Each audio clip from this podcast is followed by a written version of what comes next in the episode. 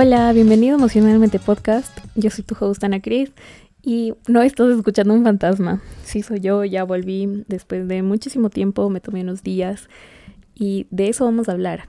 Hoy vamos a conversar de por qué es importante enfocarte en ti luego de pasar unos eventos que solo mueven tu mundo y no, no sabías que necesitabas para poder cambiar y construir la versión que eres hoy.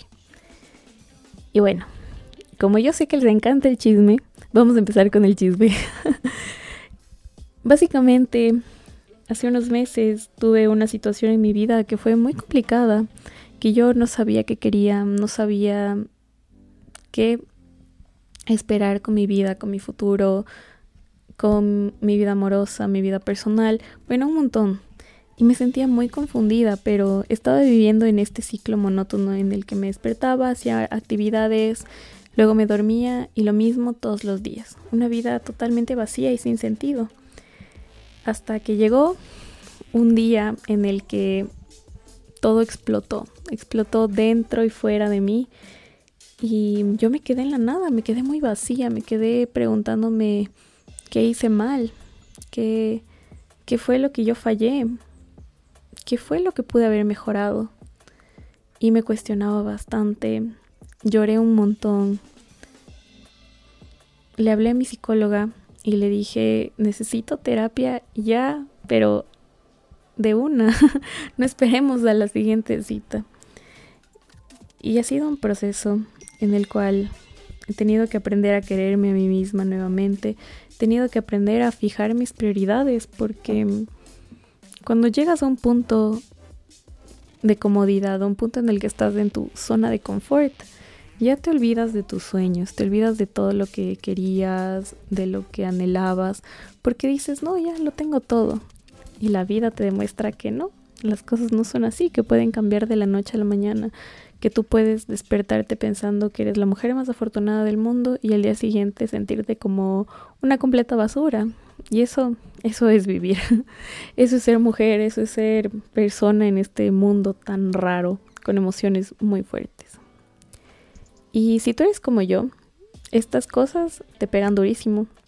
Porque las personas que sentimos mucho, que amamos mucho, tendemos a tener esta cierta resistencia a los sentimientos. Nos avergonzamos de ser muy cariñosos, nos avergonzamos de sentir demasiado, nos avergonzamos de llorar mucho, cuando en realidad eso es lo que nos da fortaleza.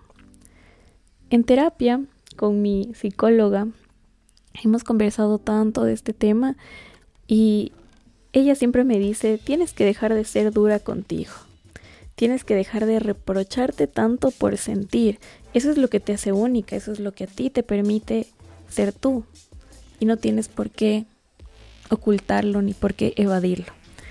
Así que eso en cuanto al contexto de mi vida y mm, el por qué no grabé episodios, bueno, la verdad es que sí los grabé y tenía listos, ya estaban por publicarse, pero algo en mí no se sentía bien, algo en mí me decía, estás mintiéndote a ti mismo y también le estás mintiendo a tu audiencia, porque yo sé que las personas que me escuchan y me mandan sus comentarios, me cuentan lo que les está pasando, siempre me dicen, Ana Cris, a mí me encanta la forma en la que tú te expresas porque nos sentimos totalmente a gusto, nos sentimos cómodas, nos sentimos como si estuviéramos conversando con una amiga. Y eso es lo que yo siempre pongo en cada uno de mis episodios, como contarles las cosas como si estuviera hablando con mi mejor amiga, como si estuviera hablando con mi psicóloga, como si estuviera hablando con alguna persona que yo tengo confianza plena. Entonces, ¿cómo iba a sacar episodios si es que yo no me sentía cómoda conmigo misma? Y esto se podía sentir. Muchas veces grabé varios temas, varias cosas y mm, era una mentira, era una mentira a mí misma, tratando de decir como, sí, siéntate una mujer fuerte, que yo aprendí a ser una mujer fuerte, que ni sé qué, ta, ta, ta. Y al final yo no me sentía una mujer fuerte, yo me sentía una mujer muy pequeña, muy débil, muy incapaz de ser feliz. Entonces, por eso me dije a mí misma, a ver, me voy a tomar mi tiempo, me voy a tomar el espacio para entender lo que estoy pasando, para entender mi sufrimiento, mi vida, mi dolor, mis cambios. Y cuando ya me sienta completa, cuando ya me sienta lista, voy a volver. Porque este podcast no es para generar ingresos, no es para que yo hacerme famosa, no es para que me paguen, no, la verdad, este podcast es solo un programa en el cual yo les comparto lo que me pasa, las herramientas que me da mi psicóloga, las herramientas que utilizo en el día a día y cómo puedo superar estas situaciones. Así que vamos a empezar con el episodio del día de hoy. Hoy vamos a comentar de por qué no necesitas un cierre o como se le conoce en inglés, un closure de una relación. Antes de comenzar, quisiera leerte cuatro frases de Joy Kidney. No sé si tú lo conoces, es un poeta, autor y podcaster que apareció en la pandemia subiendo TikToks porque él había tenido una ruptura amorosa un poco fuerte y la forma en la que este señor se expresa es espectacular porque te dice cosas que tú las lees o las escuchas y sientes que eso resuena con tu alma, resuena con tu interior y cómo tú te sientes. Entonces vamos con las cuatro frases que a mí más me impactaron durante todo este proceso y qué significa cada una. Primero vamos a leerlas en inglés y luego hacemos la traducción y la explicación de cada una. Entonces, frase número uno. They left you for a reason, even if they didn't give you the words to explain, the way that they left you is closure. ¿Esto qué significa? Que esa persona que se marchó, que se fue de tu vida, fue por una razón. Aún así no te la haya explicado verbalmente, la forma en la que lo hizo es el cierre suficiente que tú necesitas. Y esto es tan duro de escuchar porque nosotros como mujeres tenemos esta necesidad de no, yo necesito una conversación, necesito que me diga por qué me hizo esto, necesito que me diga por qué ella no me quiere, necesito ta, ta, ta, ta, ta. Y la verdad es que no lo necesitas, o sea, amiga, entiéndeme, créeme, por favor, porque yo también estuve en ese punto en el que decía, necesito hablar con él, necesito que me cuente, necesito saber el por qué no funcionó. Y luego de mucha terapia, me di cuenta que no era necesario porque las acciones que esta persona toma al alejarse de tu vida es el motivo suficiente. ¿Y qué es lo que pasa? Imaginémonos si es que nosotros llegamos a tener esta conversación, este cierre, lo único que va a causar es más daño, porque vamos a sufrir más. Imagínate si ahorita ya estás llorando, sufriendo por un hombre, por una mujer, por tu pareja, la persona que se fue de tu vida, que te dejó o que tú la dejaste, y aún así quieres volver a esto, vas a romper la clave que es el contacto cero. Y esto créeme que te ayuda bastante a superar a una persona. Yo sé que aquí nos estamos desviando, pero es muy importante conocer este término. Significa que tú tienes que eliminar esa persona de tu vida, porque así vas a sanar. Cuando tú terminas con una persona, cuando terminas una relación, no es tan fácil decir como, ah, ya, ok, em, terminamos el lunes y el martes yo estoy súper bien. No, porque todavía quedan memorias, todavía quedan sentimientos, quedan caricias, quedan recuerdos en los que tú te vas a sentir como, híjole, ahora ya no tengo pareja, ahora ya no tengo a quien contarle las cosas que hago. Ahora ya no sé qué hacer si salgo sola, si salgo solo o si me voy a algún lugar porque ya estaba acostumbrada a salir acompañada. Entonces es un proceso. Y tener este contacto cero, es decir, no verle, no saber nada de él o de ella, no seguirle en sus redes sociales, por favor, hazme caso con este tip, te va a ayudar a superar, a darte cuenta que tú tenías una vida antes de esta persona, tú tuviste una vida con esta persona y tú seguirás teniendo una vida después de esta persona. Entonces, volviendo al punto de esta frase, no necesitamos esta conversación, ya que las acciones que se desarrollaron es explicación suficiente. Yo me acuerdo tan claro que en las primeras sesiones de terapia lloraba un montón con la psicóloga y le decía, pero es que no entiendo por qué me pasa esto a mí, por qué siempre escojo mal una pareja, por qué hago esto, esto, esto, esto, y tratando de culparme y ver el por qué sucede todo. Y a la final no necesitas tener eso, no necesitas esa conversación, no necesitas entender el porqué de una persona. Hay una frase que me gusta muchísimo, que a mí me repite bastante mi psicóloga, y es que mm, tú eres responsable de tus acciones y la otra persona es responsable de sus acciones. Y lo que tú puedes hacer es permitirlas interferir en tu vida. Entonces, pongamos un ejemplo. Si tu pareja a ti te hizo mucho daño, te hizo sufrir, eh, te mentía cada rato, tú eres responsable de decir como, ok, voy a dejar que esto me afecte ahorita que ya no estamos juntos, o mejor lo voy a dejar en el pasado y voy a continuar con mi vida, porque esas son acciones de esa persona, no son tuyas. Por favor, esto llévate y espero que te sirva bastante en tu proceso. Vamos con la segunda frase de Joy Kidney. Love isn't confusing. Esta es muy básica, muy importante y que a veces la dejamos de lado. Significa que el amor no es difícil de entender, o sea, el amor no es confuso. Yo sé que en español suena medio rarita la traducción, pero es importante entender esto, porque tú cuando tienes dudas, cuando sientes que algo no está bien, eso no es amor. El amor es difícil de explicar porque es algo que tú lo sientes. A veces el amor lo podemos idealizar con lo que hemos visto en internet, en las películas, incluso en las redes sociales, pero el amor no siempre es así, el amor hay diferentes formas de expresarlo, diferentes formas de vivirlo y lo que sí es real desde mi punto de vista es que el momento en el que tú estás confundido, en el momento en el que tú tienes dudas, eso ya no es amor. Y aquí recuerdo una frase que me dijo una amiga en una de esas largas noches en las que yo lloraba y trataba de entender por qué tenía tantos sentimientos. Y mi amiga me decía, mira, cuando tienes dudas es porque no hay duda. Y a mí esto me explotó el cerebro porque dije, maldita sea, es cierto, o sea, tú tienes que confiar más en tu intuición, en lo que tú eres, en lo que tú has dado, en lo que tú pones en esta relación, en este momento. Y si estás sintiendo inseguridades, pues algo no está bien. Escúchate más a ti mismo, no dejes de lado la intuición, lo que te dice tu corazón. Vamos con la frase número 3. Missing them after a breakup doesn't mean that you should not have broken up. Esta es muy clara y significa que extrañar a una persona luego de una ruptura no significa que no tenían que haber terminado.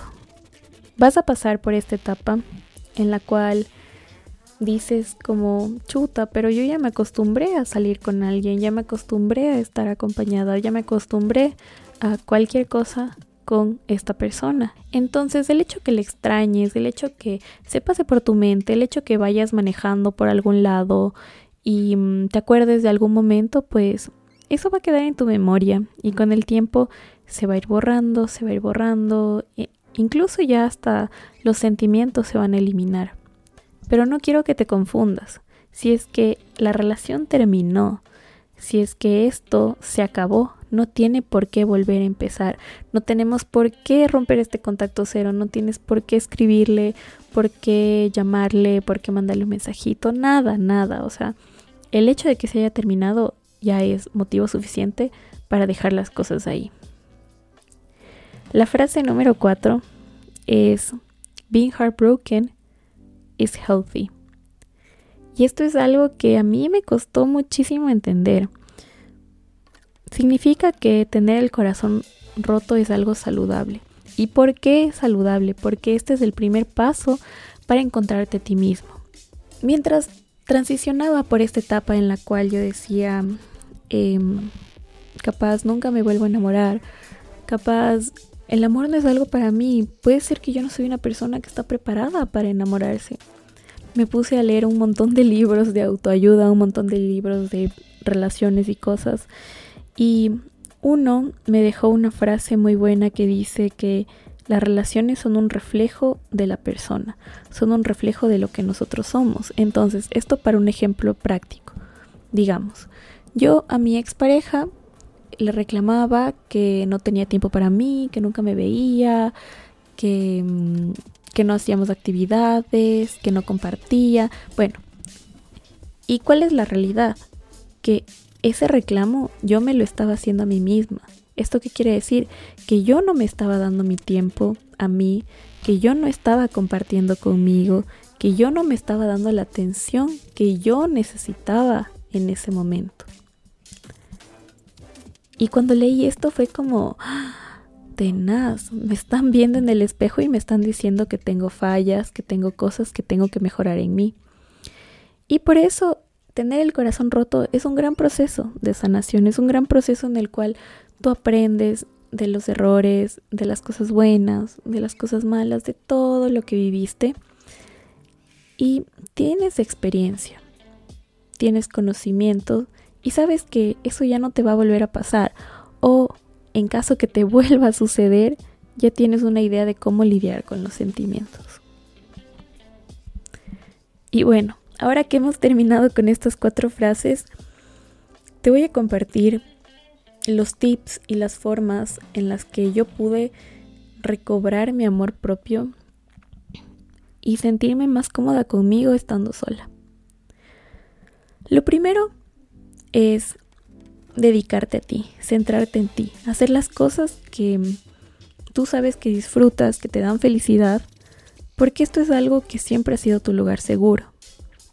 Entonces tener estas personas, tener estos hobbies, tener este sistema de apoyo, te ayuda bastante. Si tú tienes una mejor amiga o un mejor amigo, créeme que no tiene nada de malo que hables con esta persona todos los días. Yo a mi mejor amiga le decía como, sabes que no tengo a quien escribirle apenas me levanto, no tengo a quien contarle las cosas que hago en mi día a día, porque yo me había acostumbrado a hacer eso con mi pareja. Y la verdad es que tus mejores amigos te van a apoyar te van a sacar de ese hueco de la depresión, te van a sacar de este lugar en el que tú no te crees suficiente y te van a recordar lo valioso y valiosa que eres. Yo estoy muy agradecida por tener a estas personas en mi vida porque me ayudaron tanto en los días en los que yo no quería salir. Recuerdo claramente que mi mejor amigo le escribió a mi mamá, le mandó un mensaje de WhatsApp eh, para decirle como por favor necesitamos que salga de la casa, necesitamos eh, que venga acá a tomar sol, a tomar aire, a ver cosas diferentes. Y mm, fue como este pequeño complot para sacarme de mi zona en la cual yo me estaba hundiendo. Y fue muy lindo porque ese día conversamos de un montón de cosas, conversamos de la realidad de la vida, de cómo estas situaciones pasan y yo me logré distraer logré salir del lugar en el cual estaba sumida totalmente en tristeza y empecé a ver la vida de una forma diferente. Entonces, ese es el primer tip. Por favor, quédate con tus amigos, quédate con las personas que te dan felicidad, que te dan seguridad y que están ahí contigo, porque esto es un paso clave para empezar con el proceso de autoconocerte y automarte. El segundo consejo que te puedo dar es, anda a terapia. Yo sé, entiendo que la terapia es cara, entiendo que hay muchísimas formas que nosotros buscamos ayuda profesional y no la encontramos. Pero por favor, no dudes en esto, porque yo te digo, cuando tuve mi primer rompimiento amoroso, hace algunos años, yo no fui a terapia, sino que seguía con mi vida normal y tuve muchísimas recaídas, o sea, volví con esta persona varias veces, luego me alejé otra vez, mi salud mental estaba hecho pedazos, mi autoestima, mi amor propio, todo estaba hecho pedazos y a mí me tomó casi dos o tres años en darme cuenta que ya no tenía por qué volver con esta persona. Y en ese momento empecé a ir a terapia y entendí muchas cosas sobre mí, muchas cosas que yo necesitaba trabajar. ¿Y qué pasó en este momento? Yo le escribí así, corrí a hablar con mi psicóloga y le dije, por favor, necesitamos hablar de esto. Y como te dije, ya vamos ocho sesiones. He invertido una gran cantidad de dinero. Sin embargo, no me arrepiento de nada, no me arrepiento de ningún centavo porque me ha ayudado a conocer mi proceso, me ha ayudado a conocerme a mí, me ha ayudado a entender el por qué estas cosas pasan y cómo yo puedo hacer para mejorar como persona. Si no tienes el acceso a terapia, tienes acceso a tus amigos. Y estas personas en serio te van a ayudar, te van a aconsejar, incluso tus padres, tus hermanos, tu mejor amiga. Y si ya pues sientes que no, no tienes idea de qué hacer, puedes acudir a herramientas como el journaling. Esto ya lo hablamos en episodios anteriores. Coger una hoja, una libreta, lo que sea, y escribir todo lo que sientes. De esa forma sacarlo de tu corazón y poder canalizar las emociones. El tercer consejo es intentar algo nuevo. Yo sé que esto suena súper raro y es algo que créeme te va a sacar de tu zona de confort, es algo que te va a dar esta vitalidad, esta felicidad para hacer cosas distintas. Porque si tú ya estabas acostumbrada a tener tu rutina y vuelves de esa rutina, es como, no sé, como que te falta algo.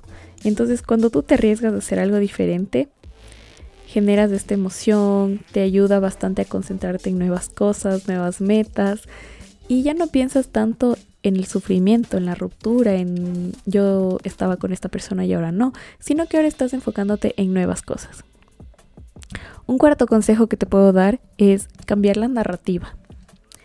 Esto significa que si tú antes ibas mucho al cine o mucho a un restaurante o hacías alguna actividad específica con tu pareja anterior, ahora la puedes hacer tú sola, tú solo o acompañada de tus amigos.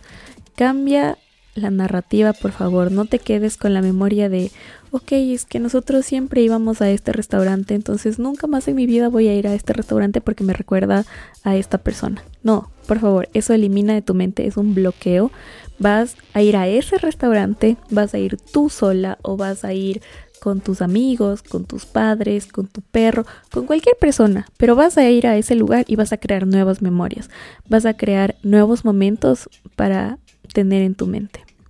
Porque si no lo haces, solo te vas a hundir cada vez más que pases por ahí. Otro consejo que te puedo dar es, trabaja en ti por ti. ¿Esto qué significa? Que si tú quieres hacer un cambio físico, quieres tener tu glow up, quieres hacer ejercicio, pues hazlo por las razones correctas. Esto ya lo hablamos en el episodio anterior con María Paula. Y básicamente es que nosotros cuando comenzamos a hacer ejercicio, tenemos esta creencia de si me veo más tonificada, si estoy más flaca, si estoy más fuerte, pues no sé, voy a tener un novio así o ni siquiera, ta, ta, ta, Y a la final ese no es el objetivo. Uno tiene que hacer ejercicio porque quiere sentirse bien, porque quiere estar a gusto con sí mismo y porque quieres demostrarte a ti que puedes ser más fuerte. Yo en el momento que le escribí a mi entrenador y le dije, ¿sabes qué, Belén? Necesito volver a entrenar porque me hace falta esto de enamorarme de mí, me hace falta de hacer ejercicio por mí porque yo quiero. Y fue un proceso muy duro en el cual yo no me sentía suficiente, yo me sentía muy mal con mi imagen, me sentía totalmente aplastada, totalmente no merecedora de amor. Y luego con el paso del tiempo, con el paso del entrenamiento, con las fuerzas, y como tú vas progresando, te das cuenta que este es tu momento, esta es tu oportunidad. Tu cuerpo es tu templo y tienes que cuidarlo, tienes que hacer todo para sentirte bien contigo misma. Otro consejo que me ha ayudado bastante es entender que todo en la vida es pasajero. Entender que el sufrimiento se va, que la felicidad que tuviste también se va, que todo sucede por alguna razón y que no tenemos por qué seguir dándole la vuelta al asunto que ya se terminó. Entonces, puede ser que hoy te sientas triste, puede ser que mañana te sientas triste, puede ser que toda una semana no tengas ganas de hacer nada y solo llorar, llorar, llorar. Eso no significa que todos los días van a ser grises, sino que tenemos momentos y está bien. ¿Qué es lo importante? No quedarnos hundidos en estos momentos Entonces, si hoy quieres llorar, pues date tu momento, llora todo lo que quieras, ve esas películas que te hacen sufrir, escucha esa música triste, pero no permitas que esto se convierta en tu día a día.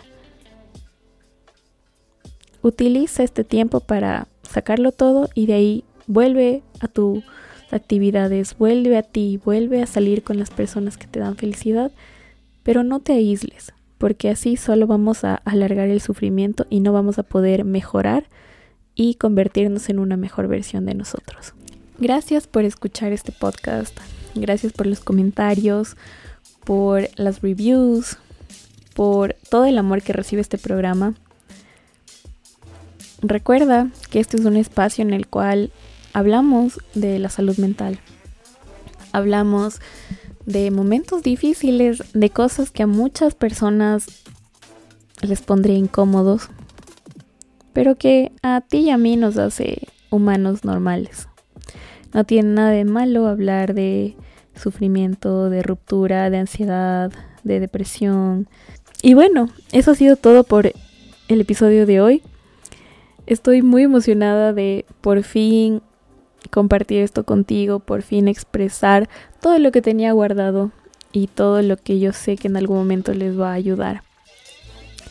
Como story time, el otro día salí a comer con unos amigos y mm, una amiga que es mucho menor a mí, creo que tiene 18, 19 años, me abrazó y me dijo, ¿sabes qué, Ana Cris? Yo empecé a escuchar tu podcast y mm, me siento como acompañada. Siento que eres mi hermana mayor y que me estás ayudando a entender muchas emociones que tengo. Y yo en ese momento literal me puse a llorar de la emoción y le dije muchísimas gracias, en serio.